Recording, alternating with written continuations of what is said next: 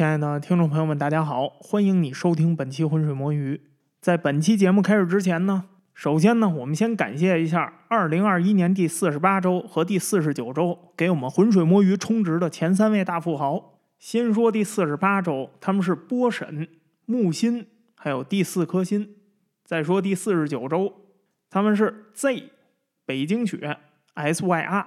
这有朋友肯定奇怪了，为什么上一周明明播了节目，但是没有感谢大富豪呢？哎，这是因为啊，喜马拉雅的朋友应该是没听见，我也不知道因为什么原因，这喜马拉雅呀把感谢这一段视为广告信息给掐了。但是呢，播客的听众还有其他平台的听众应该都听见了这一段。那这个呢，我也比较困惑，就是喜马拉雅呀，他们好像对这个广告信息有不同的理解。他们似乎觉得呢，就是说主播呀就应该是义务劳动，哎，义务播出这个节目，哪怕我在我自己的节目里头给我自己的其他节目做广告都不行，都是做广告。所以呢，这块我也没有什么办法。那目前的解决方法呢，就是说如果出现了类似情况，那我只能把这个节目呀分成两个版本，就是其他的平台上一版，喜马拉雅单独上一版。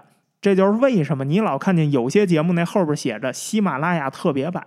只要你看见了这喜马拉雅特别版，那就说明啊，这期专题里头有一些内容，不知道因为什么原因被这喜马拉雅给毙了。有可能呢是识别出了广告，有可能呢是识别出了什么其他敏感的内容。所以呢，这个喜马拉雅的水友啊，就只能是委屈一下了。就是删节呀，不是我想删的，我也不想删。那不管怎么说了，反正呢还是感谢呀，这个各位水友通过购买付费专题这种方式支持我们这个节目播下去。也希望呢，所有的免费听众朋友，不管你在哪个平台收听我们本期节目，都希望你能多留言、多点赞、多转发，在数据上帮助我们这个节目成长。好了，那我们这个客套话呀就不多说了，咱们呀还是直接进入到正题。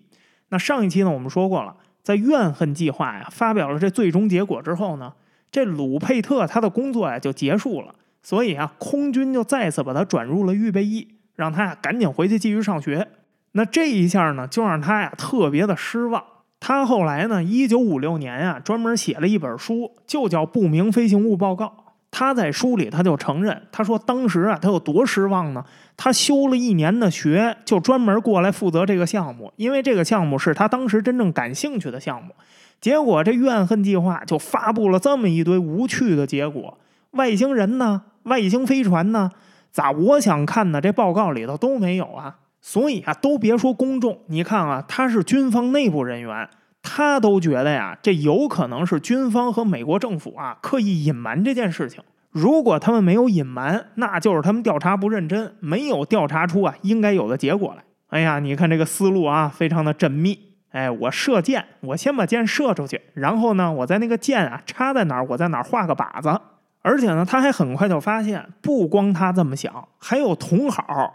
之前参加了标志计划的海尼克，他不是发表了那篇批评文章吗？这篇文章啊，就让这鲁佩特给读到了。他呢，立刻就以怨恨计划参与者的身份，也写了这么一篇文章，投稿到了媒体。这篇文章里，他就说：“海尼克博士啊，说的太对了。我告诉你，怨恨计划跟之前的标志计划根本就谈不上是什么严谨认真的调查计划。为什么这么说呀？”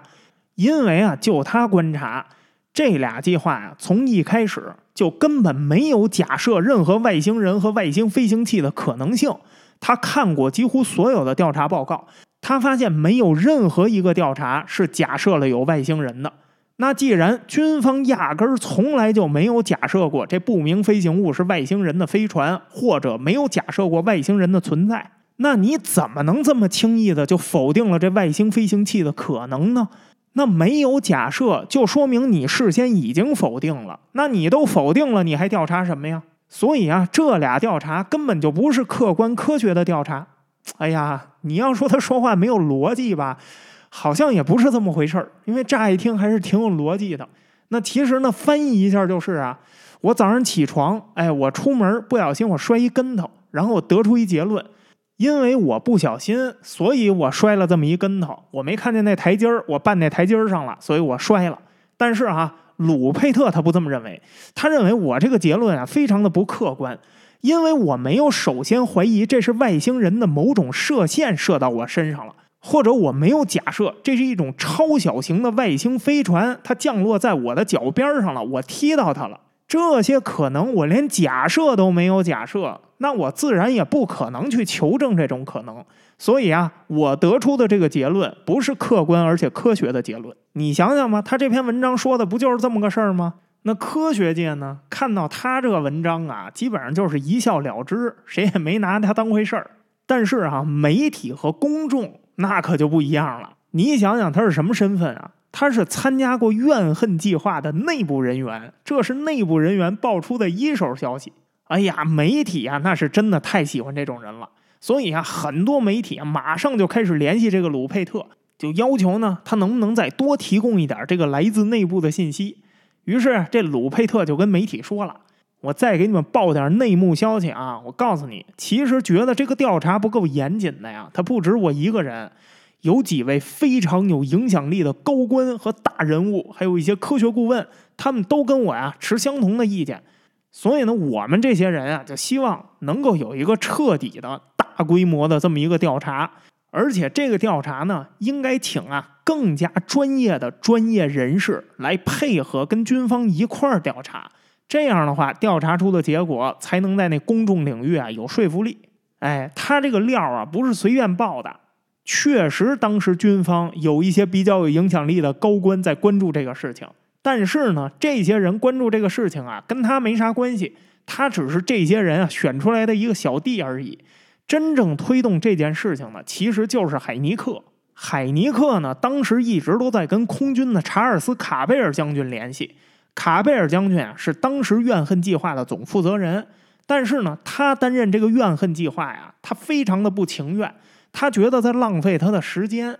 这一点啊，他跟这个海尼克呢就不谋而合了。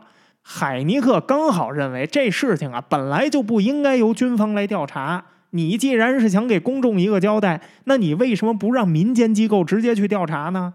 那民间机构是谁？你也不用说了，就是我说的再明白一点，你们军方的这些预算呀，那不如都给民间机构啊，也就是我本人。那正好卡贝尔将军他想的也是这么回事儿。你说就这么个事情，你为啥要让军方来主导调查呢？你既然想给公众一个交代，你为什么不让公众去调查呢？哎，为什么不让这些民间机构去调查呢？所以啊，他在主持怨恨计划的时候，他就说过，他希望这个计划呀能快点结束。你要是真的想继续调查不明飞行物这种东西啊，军方应该起到的作用很小。军方啊，唯一能起到的作用就是设立一个开放的项目，然后呢，跟民间这些人去合作就完事儿了。那因为两个人想的差不多，所以这个海尼克呀就跟这卡贝尔将军说。他就希望作为那个民间机构去跟空军合作，因为他之前不是参加过标志计划吗？这种合作呢，大家轻车熟路。最重要的是什么呀？哎，他就挺开放的，所以啊，他就希望在怨恨计划之后重新开启一个呀由军方来主导的、由民间机构合作的这么一个调查项目。而且呢，海尼克还跟这卡贝尔将军说呀，他希望军方在开始这种合作项目的时候呢。能指派一个呀，不是那么重要，但是呢，又能对这件事情啊有所推动的人。哎，什么意思呢？我给你翻译一下，就是啊，如果你们指派了一个完全不相信这件事儿的人，那我以后怎么骗你的预算呀？你指派一个不是特别重要的人，最关键的是他得相信这个不明飞行物。这样的话呢，这个调查呀才能没完没了的调查下去啊，对不对呀？那这个建议呢，它也比较符合军方的那个想法。因为空军啊，他知道这件事情，无论他们发表什么样的结果，公众也是不会相信的。所以，重要的是调查，不是结果。那既然重要的是调查，就意味着这个调查呀会持续很长的时间。所以呢，这个调查就不应该有什么太大的消耗。那负责这个项目的人，他就不能是特别重要的人。正好在这时候呢，这海尼克呀，他就读到了这年轻的鲁佩特写的那篇文章。然后他一眼就相中了这个人，所以啊，他直接就向卡贝尔将军提议说：“我看啊，就由这个年轻人来主导就行，他也不用干什么，主要工作我来干。他呢，就作为一个军方的人，他就只负责牵头就可以了，剩下的事情你完全不用头疼，全都交给我了。”那卡贝尔呢，这时候也是没有办法。自从这个怨恨计划结束了之后啊，白宫一直在骂这个五角大楼，说你们这个调查报告水平不够。因为怨恨计划的初衷是什么呀？不是要让公众接受那标志计划的调查结果吗？结果好，你们折腾半天，不光公众没相信，反而这个争议啊越来越大了。而恰好就在这个时候呢，杜鲁门的第二个任期的这个中期选举结束了，这卡贝尔呢就被杜鲁门啊选进了参谋长联席会议，担任这个空军的首席参谋。结果呢，杜鲁门啊就在一次会议上要求他给怨恨计划的结果一卷交代。你到底还能不能让公众相信我们这个调查结果了？这卡贝尔也郁闷了，他寻思他能有什么交代呀？本来他就是反对这个军方调查的，但是现在没办法呀，总统亲自要一卷交代，那没办法，他必须得给这卷交代。所以啊，他直接就向杜鲁门提了这么一个方案，他就说呀，那既然公众不满意，你看啊，你也不能把责任都推给我们军方，因为公众想要的答案啊，永远不会是军方和官方给出的答案。这一点大家都心知肚明，公众想要的答案根本就不是答案，他们想要的是什么呀？他们想要的是一个确定的结论，这个结论就是有外星人，有外星飞行器，而且经常在美国的天上出现。好，你抬头看见天上的物体，绝大部分都是外星飞船，这就是公众最想要的那个结果。但是你作为官方，你不可能发布这么一个结论，所以到目前为止，对于公众来说。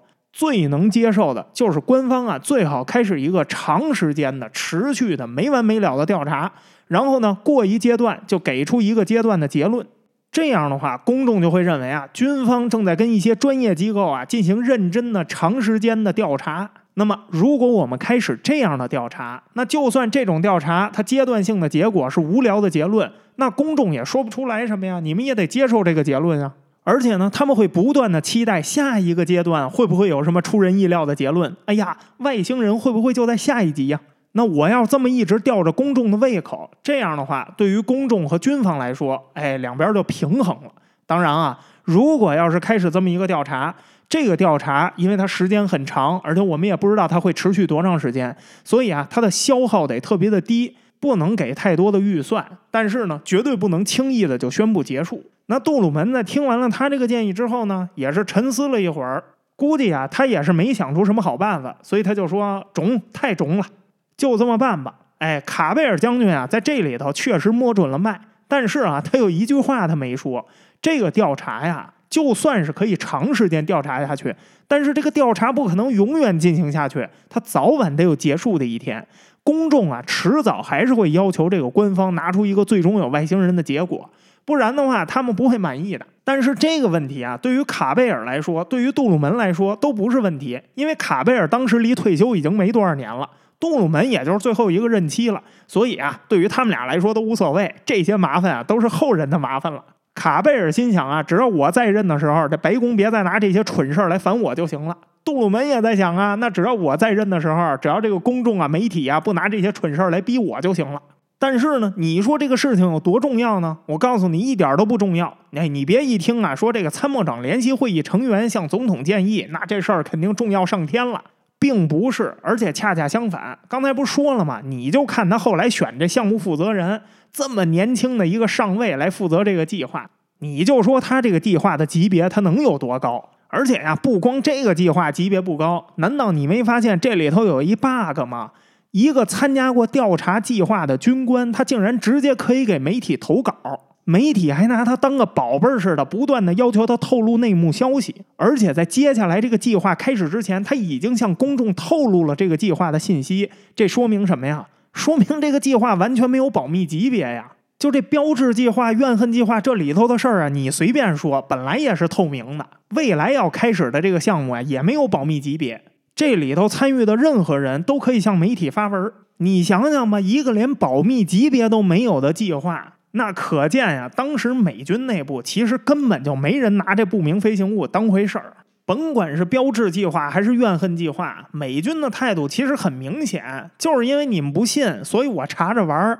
那这么一看，这海尼克之前不是指责这个美军说他们在搞公关，根本不是在搞调查。其实这话也没说错。后来这个后续计划呀，它确实有了一定的保密级别。但是呢，为什么有这个保密级别呢？就是因为鲁佩特和海尼克这样的人，所以后来才设了保密级别。有保密级别的时候，这俩人已经都不在这个计划里了。总之呢，这杜鲁门总统啊，就这么批准了这么一个新的调查计划。这个计划就是著名的蓝皮书计划。鲁佩特跟媒体说的果然成真了，而且呢，他也顺利的担任了这个项目的总负责人。那不用说了，海尼克他就成为了这个计划的首席科学顾问。你可别忘了啊，海尼克参加这个标志计划调查的时候，他可说过啊，这绝大部分的目击事件都是无聊的目击事件，真正的科学家对这玩意儿都不屑一顾的。哎，直到他收到了第一笔顾问费为止。那既然这能拿到这么多的顾问费，哎，这一回啊，这海尼克的口风完全变了。与其说他在调查呀，你倒不如说他在阻止调查，想方设法的拖延这个调查的时间。那这个项目呢，其实立项啊，本来就特别的草率，连项目名称实际上都是随便起的。这蓝皮书计划，这蓝皮书是谁起的呢？是鲁佩特起的。鲁佩特他不是个年轻人吗？哎，从这名字你就可以看出他有多年轻了。蓝皮书是个什么东西啊？美国呀，有很多学校从中学开始的那个考试就叫蓝皮书测试。所谓这个蓝皮书测试啊，其实就是一本论文册。这册子里头呢，就包含啊一篇或者多篇论文的这个题目。然后呢，你按照这个册子里头的题目，你去准备你的论文。当然啊，这蓝皮书测试它不是个统一的测试，它每个学校还有你在上学的不同阶段，你得到的这个蓝皮书测试啊，难度是不同的。但是呢，总体来说，一提到这个蓝皮书，当时的美国学生啊，首先想到的就是这论文考试。那鲁佩特这时候不刚从学校毕业吗？所以呢，他就给他负责的这个项目啊，就取了这么一个名字。不过呢，刚才不说了吗？当时这个项目啊，它的级别非常的低，都让这么个人来当总负责人了。你说起什么名字重要吗？不重要，根本就没人关心。鲁佩特呀，当时还煞有介事的，他还向媒体啊解释过他这个名字的深意。他说呀，因为现在军方很多的高级官员啊，都非常关注我们这个事儿。哎呀，很多的高官啊都跟我谈过啊，他们迫切的希望由我来找出这个问题的答案。所以呢，哎呀，我深感啊这个责任的重大，这个事情的压力。研究不明飞行物对于我来说呀，就跟这个大学里的蓝皮书考试一样重要，牵扯到我能不能毕业呀。啊，你别说，后来他还真毕业了啊，被开除了。所以你看，就他这发言，无论怎么看，这鲁佩特都是一个什么样的人啊？一个非常急于证明自己的年轻人，想做一点事情，非常迫切的希望啊，在老板面前啊表现一下自己的能力。当然了，军方指派了这种负责人，最高兴的就是海尼克。为啥高兴啊？他的目的就是让这个项目无限期的继续下去。鲁佩特这样的人啊，那真是再合适不过了。这项目啊，刚刚一开始，这海尼克呀就找这个鲁佩特说：“他说，我告诉你，现在咱们面临一个很严峻的问题，什么问题呢？不明飞行物调查呀，最关键是什么呀？案件的数量。就现在咱们这案件数量啊，这样本量根本不够，我们呀需要更多的样本量。然后他就跟这个鲁佩特呀一顿分析，他说为什么现在咱们这个样本量不够啊？我告诉你，过去咱们的这个上报机制是有问题的。你看啊。”不明飞行物报告都是目击者发现，然后向当地警方报告，警方再向当地驻军报告，当地驻军再通过他们的军官再汇报给这个计划负责单位。这种机制好处是什么呢？哎，它比较省钱，因为你不需要一个专人去负责这件事情，你只需要汇总处理就行了。但是呢，很多不明飞行物的报告啊，可能在这个中间环节啊，它就被过滤掉了。比如说啊，可能一个民众向警方汇报的时候，警方直接就判断了这不是不明飞行物，这是天上的气球，那警方就不会向军方汇报了。那同理啊，地方的这些军事设施，他们也很有可能啊，就直接下结论了。比如说你认错了，那是我们刚起飞的飞机，你说就这么一来，这个报案数量它怎么能上得去呢？你这省了半天钱，你给谁省钱呢？又不是花你的钱，又不是花我的钱。你这里头预算不多，那我怎么挣钱呀？所以啊，当务之急，首先我们应该啊改变一下这个汇报的方式。咱们应该把这个渠道啊铺开。我们呀应该让这些普通的目击者，他有一个直接的渠道，就直接汇报给我们计划负责部门。判断一个不明飞行物到底是什么东西，应该由我们这些专业人士来判断，不应该由地方的警官或者地方的军队来判断。那民众看到的是不是你们刚起飞的那架飞机？不应该由你们说了算，应该由我们来说了算。因为跟我们相比，你们就属于啊各个环节的业余人士。这鲁佩特一听啊，深受启发。哎呀，这海尼克博士啊，要不说您是高人呢，马上就接受了他的意见。然后呢，在这个新项目里头啊，实施了一系列改革，开设了若干热线电话，然后在全美国不分军种所有的军事基地里头派驻一名蓝皮书计划的联络官。所有普通民众的报案，全部都应该直接先到达这个联络官。同时呢，他还设计了一个接待流程。哎，这是在海尼克的帮助下，为这个不明飞行物的目击者呀，制定了一份标准的调查问卷。这个调查问卷啊，就是一些标准化的问题，比如说啊，在目击不明飞行物的当天早晨，你是否吃了早饭？啊，是否？头一天你是不是洗了头？啊，是否？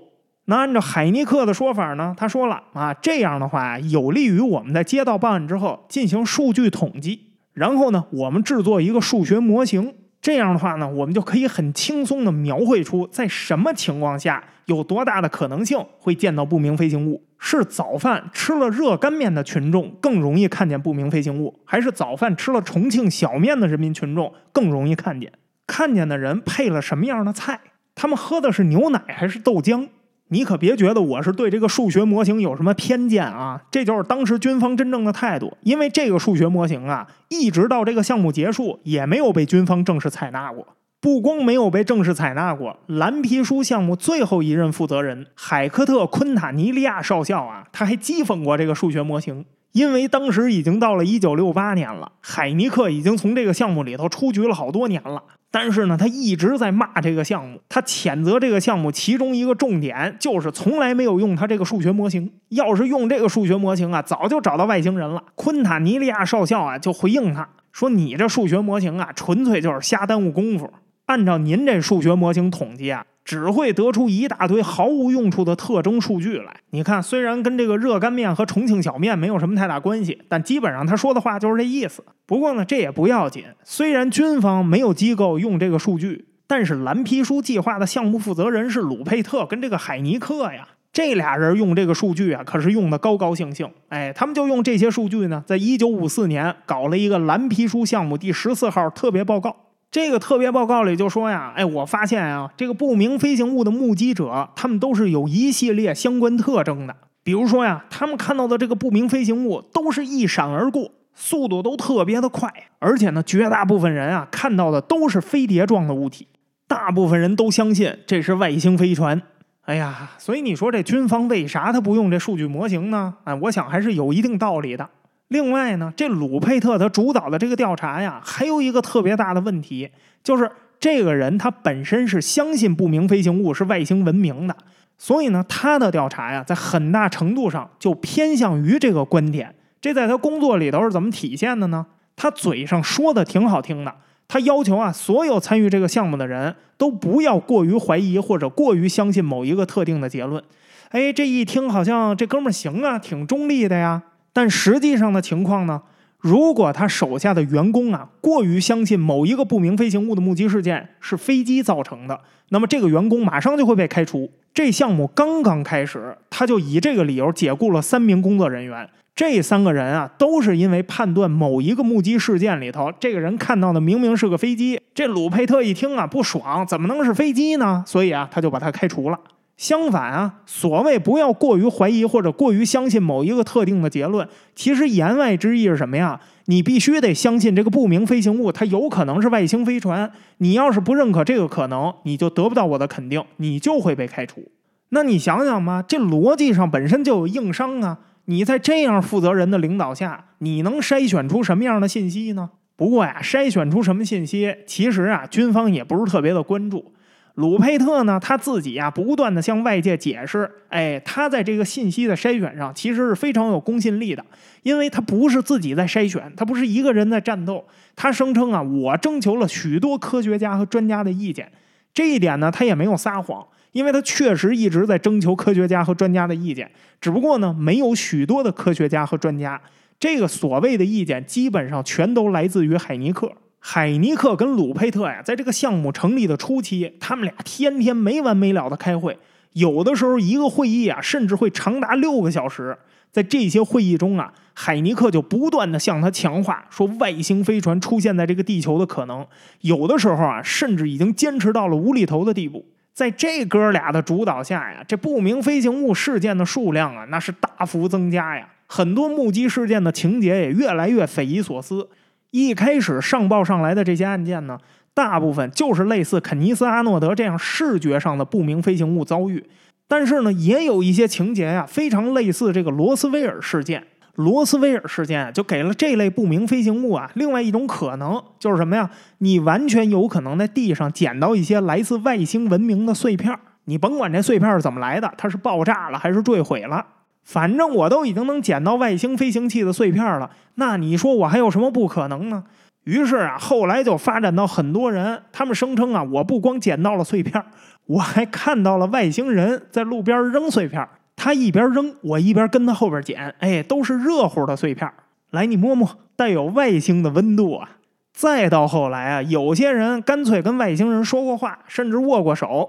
哎呀，这事儿就非常有意思了。你要知道啊，就在三年多以前，这个地球上还完全没有不明飞行物这个东西。啊，不明飞行物这个东西可能有，但是没有飞碟这个东西，也没有外星飞行器这个东西。哎，时间过去了三年半，已经有大量的人跟外星人啊友好亲切的交谈过了。时代进步之快啊，真是令人叹为观止。那你说鲁佩特跟海尼克这俩人，他们俩相不相信这些目击事件呢？我告诉你，这个确实不好说。从后来两个人对当时蓝皮书项目一系列的回忆文章来看。鲁佩特是真的相信，但是海尼克呀，他明显就是坏，他明显就是在打太极，他的目的就是无限的拖延这个项目的时间，而且他不断的强调自己对于这个项目有多么多么多么重要。你们要做这个项目，必须得靠我，因为我的这个专业知识呀，可以解决你们的问题。哎，不得不说呀，他的专业知识确实解决了一些问题，解决了什么问题呢？就是他在不断的把一个简单的问题复杂化。基于庞大的目击事件的数量，再加上他这种强行分类，所以这海尼克呀，在这个时候他就提出了一个不明飞行物目击事件的分级方法。这个分级方法非常的有名，他把这个不明飞行物的遭遇事件啊，一共分成六个级别。第一个级别叫夜灯，顾名思义啊，就是夜晚的时候看见了灯，哎，看见了天上的闪光。那不用说了，这个目击级别是最低的，因为。夜晚，这本来能见度就特别低，又看见天上的光，哎呀，这个可能性实在是太多了。所以这个级别的遭遇事件呀，一点都不令人兴奋。那第二个级别呢，叫白天的飞碟，也就是说呀，在白天光线比较好的时候，看到了天上不同于飞机形状的不明飞行物。但为什么这个级别叫白天的飞碟呢？哎呀，因为就巧了，有肯尼斯阿诺德那不明飞行物目击事件在先。所以啊，就出现了一个特别奇怪的现象。从这儿之后，美国人民啊，在天上看到的所有不明飞行物，大多数都是圆盘或者椭圆形的。也就是说呢，都符合这个肯尼斯阿诺德描述的飞碟形状。哎呀，我也不知道这算是一个神奇的巧合，还是说大家一夜之间都上了这溜光大道了。反正呢，这突然之间，大家这目击事件啊，就是这么整齐划一。那这个级别听起来呢，哎，有那么一点点让人觉得兴奋。但是啊，鉴于这种目击事件的数量实在太过庞大，所以听多了也就那么回事儿。那第三个级别就有点厉害了，叫雷达视觉，什么意思啊？就是说这种不明飞行物的目击事件呀，普通民众几乎不会遇到，只有军方和专业机构才能够遇到。比如说航空机构啊、气象机构啊、军队呀，因为只有他们才有雷达。那其实呢，当时那个雷达技术啊，它不是今天那个雷达技术。当时雷达技术出现错误的可能性非常的高。那既然出错的可能性非常的高，这第三个级别为什么那么厉害？为什么那么让人兴奋呢？原因是这些目击事件都来自于这样的专业机构。这些机构啊，他们都具备更高的专业性。他们都是权威机构，所以他们要是能承认在雷达上发现了异常物体，甭管这个物体是不是雷达错误造成的，对于公众来说，这都是一个非常让人兴奋的神秘现象啊！就算我们无法证明它是什么外星的高科技文明，就算它是什么神奇的大气现象，哎，这大家也都愿意听。当然啊，公众更想听的就是什么呀？一个高等文明制造了一个飞行器，它的表面有一种非常独特的涂层，这个涂层啊可以被雷达扫描到，但是不能被我们的肉眼看到，这才是公众最关心的。当然了，公众没有兴趣去琢磨一个实际的问题。你说哪个高等文明会开发出这么蠢的一个飞行器呢？这技术你反过来，它确实是有用。隐形轰炸机吗？你说你这雷达能扫着，肉眼看不见，你这叫什么技术啊？等到了第四个级别，那就不是简单的目击事件了。这第四个级别呀，海尼克给起了个名字，叫第一类接触。怎么叫第一类接触啊？就是啊，直接目击不明飞行物的距离不超过一百五十米，也就是说，他在很近的距离看到了这个不明飞行物。而且呢，能非常清楚看到这个不明飞行物上的很多细节。不过呀，就从这个级别开始，就这个第一类接触开始啊，在当年呀，就引起了科学界的很大的争议。很多的科学家呀，简直不敢相信这是一个正经科学家提出来的理论。你这不是有一个明显的逻辑 bug 吗？我既然都已经这么近的看见了很多的细节，那这玩意儿还能叫不明飞行物吗？也就是说，这时候我已经可以分辨出来，它到底是一个外星人的飞船，还是一架地球上的飞机了，对不对啊？所以呢，当时科学界呀提出的第一个反馈就是：你这完全已经不是在找什么不明飞行物了，你这就明摆着是在找那个外星飞船呢。你就不要披着你研究不明飞行物的外衣了，你这已经进入到玄学领域了。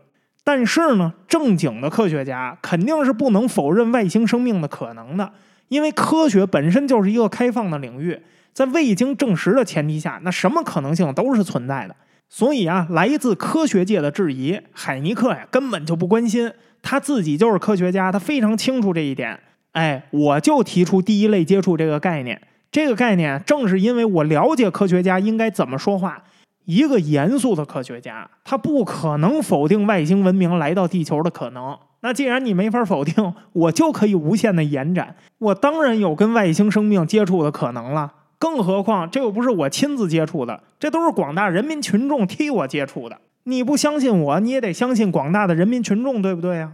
那至于你能看见细节，所以你就应该能判断出来这个东西是什么了。哎，这个你们科学家可以，广大人民群众不可以，不具备这个能力。就算是近距离看清楚了，广大人民群众也不知道那是不是外星飞船。所以啊，我这第一类接触就是在研究不明飞行物。哎，就是就是就是，你在说什么我都不听不听，蛤蟆念经。那既然这么说，那就没啥不可能的了。于是，就有了第二类接触。所谓第二类接触啊，就是根据很多目击者宣称的，他们发现啊，他们身边的事物突然之间受到了非常明显的干扰。比如说啊，有人开着车，听着听着收音机，正听到精彩的地方啊，寂寞男士，请你拨打九九，擦，收音机出现了异常干扰，后边关键的数字我一个都没有听到。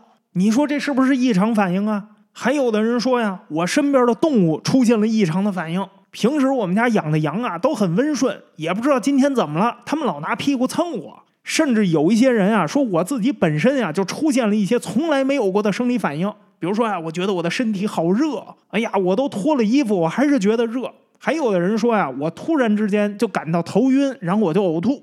这些啊都被这海尼克归类到第二类接触，这明显啊受到了外星异常辐射的影响。另外呢，第二类接触也包含一些啊更加直接的证据，比如说啊，观测到了地面上有一些未知的印记。或者呢，有什么烧焦的痕迹，或者有一些化学物质的残留。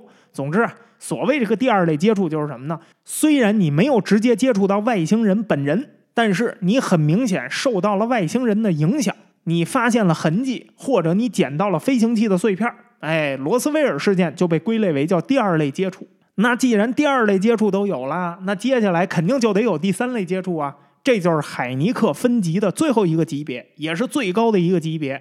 这个级别就是一个目击者直接接触到了从不明飞行物里头走下来的生物或者什么机器人之类的东西，咱也不管他接触到的是什么东西，反正他直接跟这个东西交流过，甚至交往过。哎呀，不过呢，让这个海尼克本人啊没有想到的是什么呀？其实啊，他这个格局啊还是小了，路啊还是走窄了。就他分类这六个级别啊，其实还远远不够。他太小看这个劳动人民的智慧了。那后来不明飞行物的接触事件里头啊，还出现了比他当时设想的远远更加深入的情节。比如说，有人说啊，我被外星人绑架了；还有人说啊，我被外星人强奸了；甚至还有人说什么呀，我怀了外星人的孩子。更有甚者说呀，外星人带着我去外星转了一圈，又把我给送回来了。所以这些情节呀，那都已经很明显的超出了第三类接触的范畴了。于是呢，后来它这个六级分类啊，又被延伸出了第四类接触和第五类接触。那到了第五类接触啊，那就基本上已经是被外星人接到外星去生活了几年，然后跟那儿啊结了婚、生了孩子、有了家庭，然后又回来的这种目击事件了。就是吧，接触到已经无以复加了。我们人类的想象力已经想象不出来，还有什么能比这更深入了？反正我是觉得呢，就是在可以预见的未来啊，应该没有人能更深入的去接触外星人了。当然啊，不管是第四类接触还是第五类接触，这都不是海尼克的分类，是后边人的分类。我也不知道这未来会不会有人突然提出还有第六类接触。哎，我想象不出来了。我不知道这第六类接触还得接触到多深了。反正不管怎么说，第四类和第五类接触啊，这都已经明显超出了当时海尼克的那个想象了。但是呢，没关系，他这个人啊好变通。从他后来的态度上看，他对第四类和第五类接触啊，他感到非常的满意啊，大家都延伸的很好。反正他的目的永远只有一个，就是最好军方主导的这个调查计划一直都能进行下去，而且呢，都能让他当首席科学顾问。只要这个计划进行下去，他作为民间机构，哎，作为专业顾问的这个身份。就有希望一直进行下去。只要他有这个身份，军方啊就会不断的支付他顾问费用。但是海尼克对外说，他可没有说的这么 low。哎，他对外怎么说呢？他说呀，当我看到越来越多的不明飞行物目击事件之后啊，我就改变了我的想法。我原来啊觉得这些事儿都是扯淡，但是现在啊，我变成了一个摇摆不定的怀疑论者。话说的挺漂亮，事实呢？哎，事实是啊，仅仅一九五三年。蓝皮书计划刚刚执行了八个月，他就收到了美国军方超过了一万美元的顾问费用。一九五三年的一万美元，大概相当于今天的十万零四百美元。八个月的时间，从军方拿到的顾问费已经超过了他当年啊当大学教授的收入总和。所以从这角度看，你说这海尼克他能否认外星飞船吗？就他参与这调查，他能调查出结果吗？所以你看见没有？一个正经的科学家一开始说你拿这些问题来问我们科学家，那是对我们科学家的侮辱。哎，到后来啊，可以非常确定的、非常肯定的说，外星人是存在的，而且我还给他们的接触分好了级。真正让他产生转变的，不是那个大量的案例。而是标志计划的五千美金和蓝皮书计划的一万美金。那当然了，没有任何的文献材料啊，可以说明说这个海尼克的这收入跟这鲁佩特有什么直接的关系。但是呢，有一个非常有趣的细节，似乎啊可以说明这两者的关系。因为到了一九五三年的二月，空军啊直接把这个鲁佩特调离了岗位，他不再负责这个蓝皮书计划了。与此同时呢，随着他的离开。他之前挑选下来的所有人员几乎全部被开除，海尼克呢也在这个时候啊被免去了首席科学顾问的职务。但是呢，他仍然是蓝皮书计划的科学顾问之一，只不过呢，他不再全职负责这个项目了。那不用说了，他的收入也大幅减少了。那我想，之所以有这个结果呢，很显然啊，军方对他们的调查非常的不满意。你这折腾半天，你选的都是什么人啊？而且这海尼克博士，你到底是怎么回事啊？你这原来挺正的一个人，你咋越来越跑偏呢？那之所以啊，美国军方实在是受不了这个鲁佩特了，其实呢，是因为一个非常著名的不明飞行物目击事件，就是华盛顿特区不明飞行物事件。可是啊，你如果看这个事件的前因后果，这是一个特别简单的，实在没什么可解释的事件。但是啊，在这鲁佩特跟海尼克的参与下，这个事件啊给搞得无比的复杂。这事儿呢，就是海尼克那分类里头雷达视觉这个级别的事件。简单来说呀，就是一九五二年七月十九号星期六晚上十一点四十，华盛顿特区的国家机场，也就是今天罗纳德里根华盛顿机场，有一个空中交通管制员，他在他的雷达上发现了七个不明物体。这七个不明物体呢，大概在华盛顿市西南偏南二十四公里的位置。他当时呢觉得很奇怪，但是啊，并没有那么奇怪。他为什么觉得奇怪呢？因为当时这个区域啊，没有任何已知的航线，就是换句话说，不应该有任何飞机。然后呢，这七个不明飞行物啊，没有遵循任何特定的飞行路线。他呢，当时只是啊，通报了他的上司，他的上司呢过来看了一眼，结果呢，就在他上司看的时候，这七个不明飞行物啊，竟然一下就飞过了白宫和国会大厦。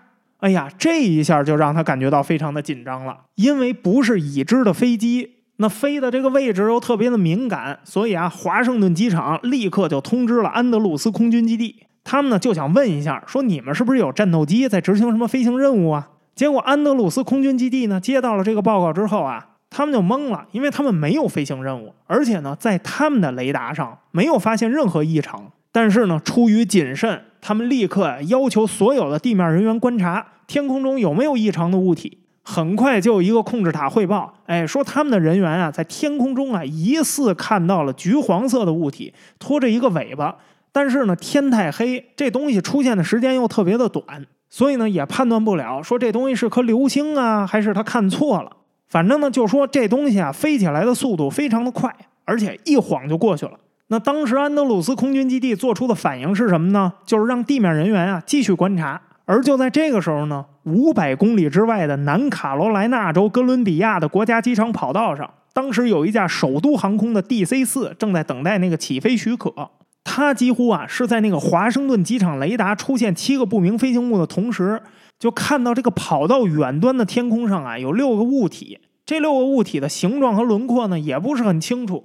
那按照当时这个飞行员皮尔曼的说法呢，他说他看到的是六个白色、没有尾巴，但是移动速度又很快的类似灯光一样的物体。所以呢，哥伦比亚机场啊也在第一时间就通知了这个安德鲁斯空军基地。那到这个时候，安德鲁斯空军基地啊，他必须要重视了，因为他同时接获了两个城市汇报的不明飞行物目击事件，而且这俩城市离得那么远，别是真在天上有什么东西吧？所以啊，安德鲁斯空军基地紧急升空了三架战斗机，但是呢，三架战斗机啊转悠了一大圈之后都没有发现任何异常情况，不管是在飞机的雷达上还是用肉眼都没有发现任何不明飞行物。所以当时空军给出的结论是什么呀？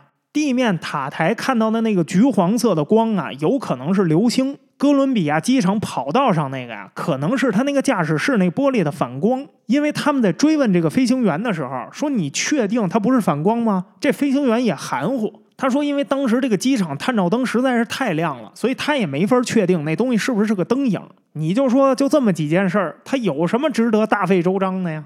但是不行啊，当时蓝皮书计划它不是已经对外公开了吗？全美国都已经陷入到了那个不明飞行物的疯狂之中。所以第二天啊，华盛顿的这次不明飞行物目击事件就成了全国报纸的头版头条新闻，甚至啊有报纸直接写出说华盛顿上空啊出现了若干飞碟这样的标题。所以呢，这次不明飞行物目击事件啊，一夜之间就成了全美国人尽人皆知的故事。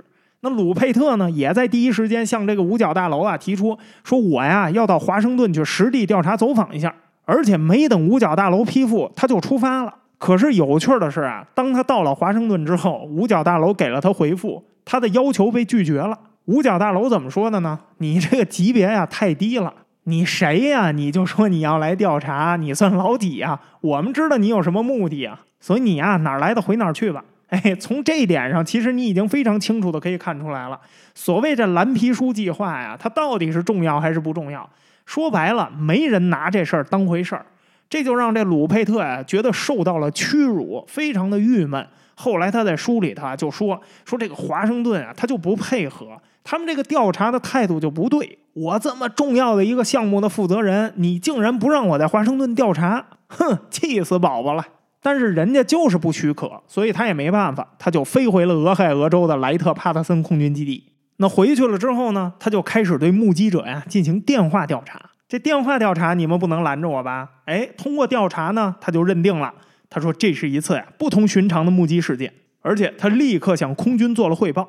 虽然呢，他在报告里头提出了一种可能，他说呀，这是当时一种雷达常见故障，就是啊天气情况会导致这个雷达异常，这种情况在当时的雷达技术下特别的常见。常见到军队都有处理这种东西的标准流程，就是先确定出现这些物体的那个区域的航线，然后立刻派人在该区域目测观察。如果条件不允许目测观察，马上联系其他单位看他的雷达。你说这流程都已经详细到这个地步了，但是啊，鲁佩特在这个报告里头说呀，他认为更有可能是真的有东西在天上飞。那空军拿到了他这个报告呢，也没人理他，因为这时候空军已经自己做出结论了。但是呢，鲁佩特后来的表现啊，一下就让空军突然就对他大失所望。因为就在一个星期之后，七月二十六号的星期六晚上八点十五分，美国国家航空的一架飞往华盛顿的航班上，有一名空姐儿，她声称啊，她从窗外看到了一些闪光。然后呢，飞机立刻就汇报了这个华盛顿机场，华盛顿机场马上又通报了安德鲁斯空军基地，安德鲁斯空军基地马上让战斗机升空，但是仍然是转了一大圈，还是什么都没有发现。那当天晚上呢，这杜鲁门总统啊，跟海军空军啊也都通了电话。他呢就特别想知道，说在一个星期之内，这华盛顿特区上空出现了两次不明飞行物目击事件，这到底有没有国家安全风险啊？你们都给我讲讲。海军呢当时就给了一个特别专业的解释，说什么呀？说雷达技术啊还比较原始，所以呢，当这个空中温度啊发生变化的时候，很有可能对雷达呀产生信号干扰。这个干扰啊是有很多因素造成的，比如说上空可能刚好有鸟群经过，那因为他们突然躲避这个气团，这就很有可能在雷达上反映出来。另外呢，就是低气压气团本身也有可能让当时的雷达设备啊显示出在现实里头不存在的东西。这种错误在当时的频率太高了，高到啊他们都觉得没有必要向总统汇报这些。那至于在这个国家航空公司飞机上这空姐的目击事件呢，他们也有解释。他们认为啊，这有可能是一次误报，因为什么呢？因为他们在调查了这个机组人员之后啊，他们发现这个说目击的空姐啊，她是一个不明飞行物迷。从上飞机之前，他曾经多次跟同事们提起，说上周在华盛顿上空出现了不明飞行物，不知道咱们这次飞行啊能不能在这个上空看到这个东西？嘿，你说巧不巧？他果然他就看到了。那海军的这个结论呢，完全可以佐证。一九七零年代以后啊，美军雷达上开始使用数字滤波器了。那类似华盛顿上空不明飞行物这类事件啊，就再也没有发生过。那在这个技术之前啊，按照海军自己的记录，这种莫名其妙在雷达上出现的不明飞行物有上百次之多，甚至包括一些战斗机的雷达，他们都出现过这种问题。它技术还在原始阶段嘛，你出现这种问题不是很正常吗？那杜鲁门打给空军的电话，他没有直接打给空军，他就是直接打给了蓝皮书项目计划组。而且呢，这次通话呀是由杜鲁门的助理直接跟鲁佩特进行的。当时鲁佩特在跟这个白宫通话的时候，杜鲁门其实就坐在旁边一起听这通电话呢。但是啊，杜鲁门一直没有发言。鲁佩特呢，在这次电话里头，他给出的解释啊，跟海军非常的类似。他说呢，他咨询了很多雷达专家。他认为啊，这个是温度造成的。当时华盛顿上空的空气比较湿润，地面的空气比较干燥，湿润和干燥空气之间啊，非常容易产生静电或者低气压气团。这种情况下，经常会在雷达上啊出现不明物体。哎，有人肯定说了，这个回答不是很合理吗？为什么空军会对他失望呢？他之前交给空军的报告不是说有东西在天上飞吗？为啥跟总统汇报的时候，哎，他又突然汇报了一个非常科学的原因呢？其实这个答案也很明显，他不敢在总统面前胡说八道，所以他使用了空军给出的正规解释。本来这件事情没有什么，但是啊，后来他向媒体发的蓝皮书报告里头，他却使用了海尼克的说法，那就是什么呀？海尼克认为啊。这不太可能是温差造成的雷达异常，而是确实出现了六个或者七个有实体的不明飞行物。鲁佩特在报告里头写，空军无法解释这些东西是什么。空军看到这个报告发布出来以后就急了：“你这不满嘴胡说八道吗？谁跟你说我没法解释这些东西是什么？你自己的报告里头就已经写了可能性了啊！你在后边补了一句，你说你相信这些东西都是实物，我们没人理你就完了。”你给总统汇报的时候，我们看你说的挺正常的呀，怎么一对公众发布这个报告，你就开始胡说八道了呢？这根本就不是一个什么典型的不明飞行物遭遇事件，这是一个典型的雷达故障，你却跟公众说你没法确认这东西是什么。更要命的是什么呀？就在他发这个报告之前，空军刚刚通过五角大楼啊召开过一次二战结束以后规模最大的新闻发布会。这新闻发布会里头有相当大的篇幅，就是详细的向公众解释这个问题。除了解释这个单一事件，还公开了过去上百次类似的雷达错误。结果，你作为空军的调查单位，你竟然没有跟空军的这个新闻发布会统一口径，而且你这个项目计划，公众又都特别的关心。你说你是不是捅了一个大娄子呀？哎，就是因为他捅的这个大娄子，空军一怒之下就把他调离了蓝皮书计划。他一被调离了之后呢，这蓝皮书计划接下来该由谁负责，就陷入到了争论。因为这个计划本身是空军开始的计划，所以理应呢应该是由一个空军的人士来接管。但是当时空军啊陷入到了一个非常尴尬的境地，他们现在被鲁佩特给摆了一道。杜鲁门呢就对这个计划呀非常的不满意。你们还能不能干点什么了？这事儿我往大了说，你是欺骗了总统；我往小了说，你也是欺骗了公众。你们自己单位发布的结论啊，跟总统说了一套，空军自己开新闻发布会说了一套，结果你们自己的调查部门又对着公众说了完全相反的另外一套。杜鲁门啊，在参谋长联席会议上大发雷霆，然后啊就做了一个决定。他说呀，应该由中央情报局接手这个调查，不应该再由空军来继续调查了。那既然总统都这么说了，中情局的工作组啊，很快就进驻了蓝皮书计划。然后啊，他们当时立刻就联系了美国著名的数学家跟物理学家霍华德·罗伯森来继续负责这个项目。罗伯森呢，是当时美国学术界一个特别正派的人物。他一开始啊，不想接手这个计划。但是听说呢，哎呀，这个军方啊，过去是有一笔预算啊，可以给这个顾问费。哎，听完了之后啊，他想了想，哎呀，那我我还是勉为其难的答应这个要求吧。其实不是为钱啊，就纯粹啊想给世间一个公理。他就觉得呢，之前这个鲁佩特呀，他主导的蓝皮书计划，他不光没有向公众解释明白这些事情的成因，反而对公众啊是一个误导。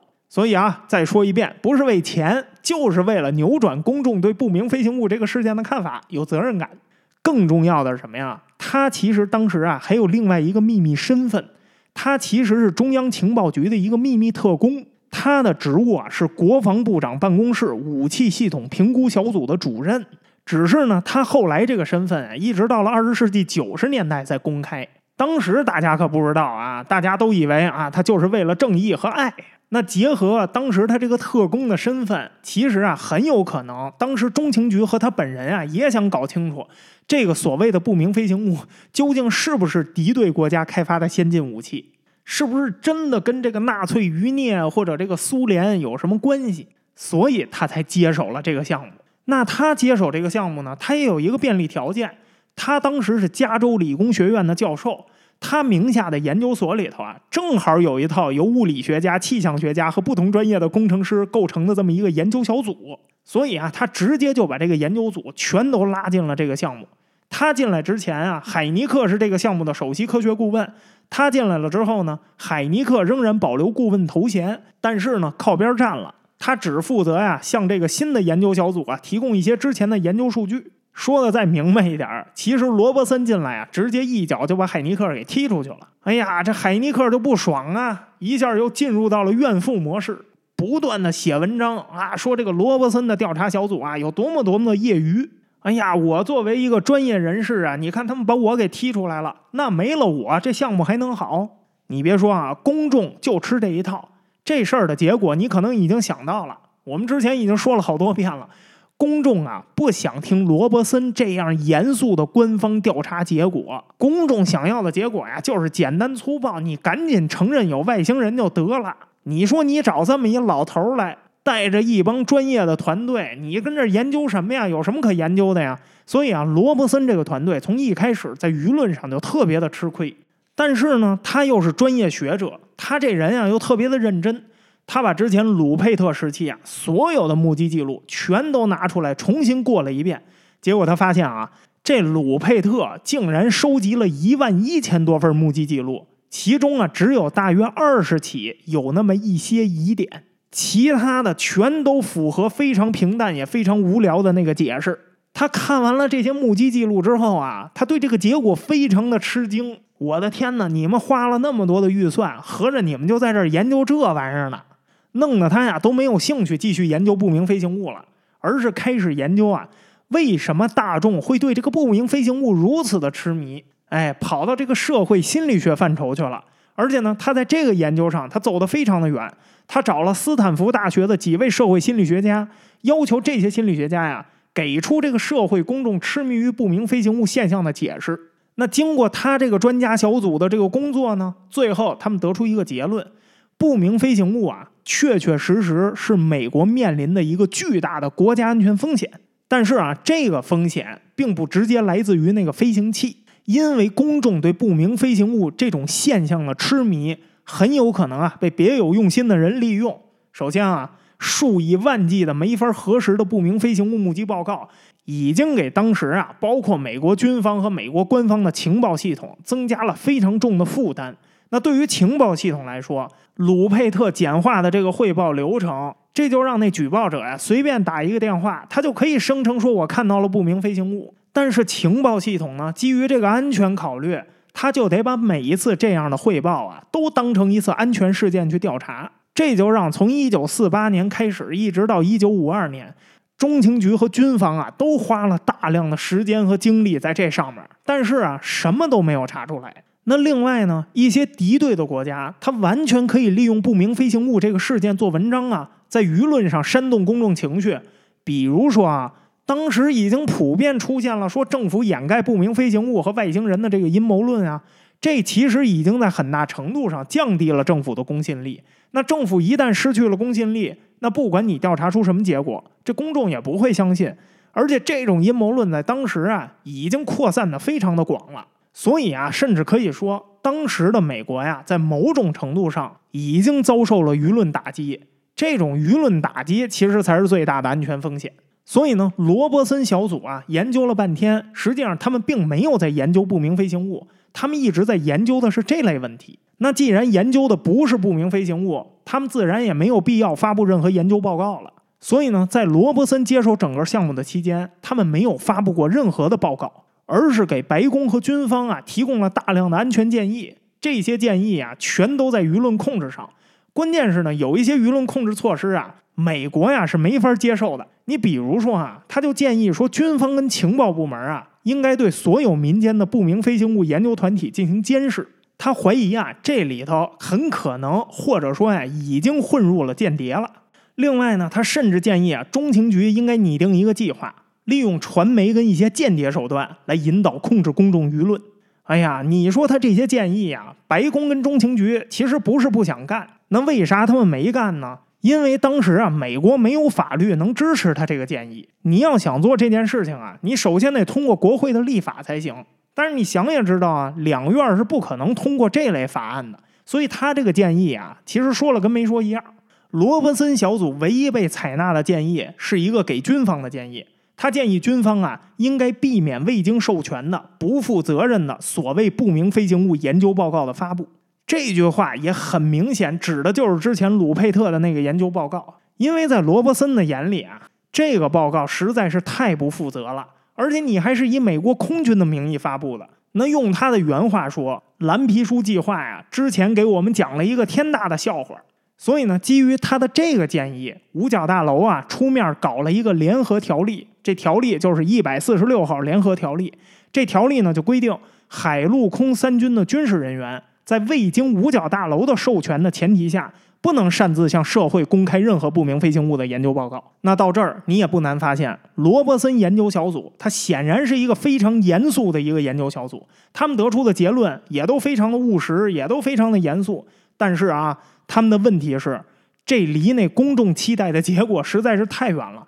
不光太远了，你们干脆什么结果都没有发布，一点正面作用没起到。不光没有正面作用，还有负面作用。为什么呀？因为你想想啊，在公众眼里，你们调查了半天没有出具任何报告，但是军方竟然发布了这么一个一百四十六号联合条例，这说明什么呀？毫无疑问啊，我作为公众，我不关心，我也不知道你们军方的实际调查流程，我就看见了你们最后军方的结果。你们竟然要求在未经五角大楼授权的前提下，军事人员不能擅自向社会公开任何不明飞行物的研究报告，那就毫无疑问是说明了你们完全对不明飞行物的具体情况是知情的，而且你们是掌握的，只是你们不想向我们公众公开。那这么一来，那政府隐瞒的阴谋论就坐实了。结果你看见没有？罗伯森关注的社会舆论安全风险，反而被他自己的调查活动啊给拉到了反方向。他希望官方可以通过某种方法来引导舆论，但是他没有想到，他自己本身这种行为就已经引导了舆论。只不过这个舆论啊，对于蓝皮书计划，对于美国官方的公信力啊，那是越来越不利了。而且你别忘了，海尼克跟鲁佩特他们俩出局了，但是他们俩继续在那儿敲锣边儿啊。俩人都因为出局的事儿非常的生气，所以啊，他们都不断的在媒体上发表文章。